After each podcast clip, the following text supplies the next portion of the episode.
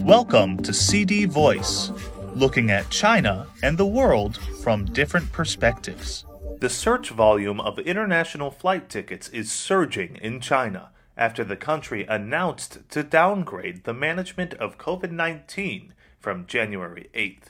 The news website ChinaNews.com reported on Tuesday. According to the online travel agency Qunar, the international flight ticket search volume increased sevenfold within 15 minutes after the new COVID 19 management measures were announced, and the hot destinations are Thailand, Japan, and South Korea.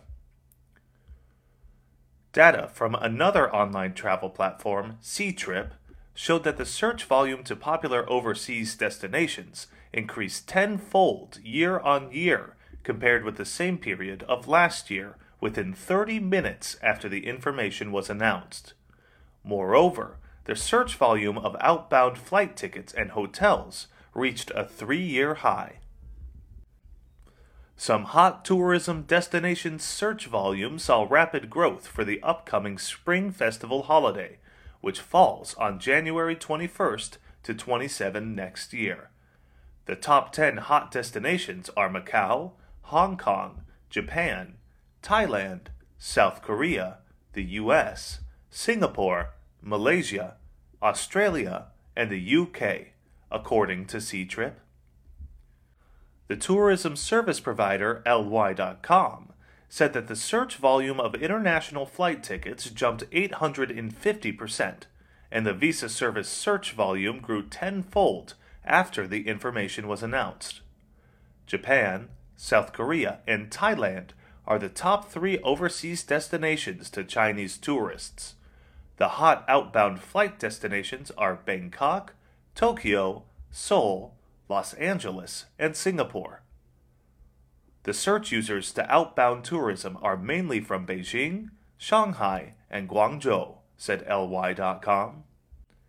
The Chinese mainland customers' average spending to outbound flight tickets in high end hotels increased by 64% and 40% during nearly half a year compared with the same period before the COVID 19 epidemic, said Ctrip. With tourism supply side recovery and inflation control in major economies, the overall price of international flight tickets in outbound hotels is expected to fall back. However, due to the supply side facilities and manpower recovery still exists short-term constraints.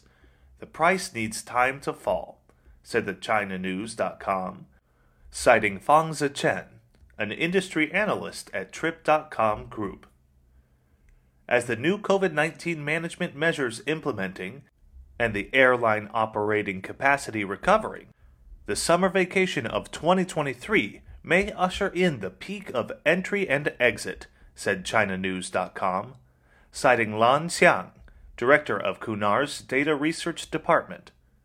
Moreover, visa service still has constraints in short time, said the Ctrip. Although most of the overseas countries have opened their visa applications, due to staff shortages in many embassies and consulates in China, visa applications will be delayed. I am Ryan Usher. That's all for today. For more news and analysis, buy the paper. Until next time.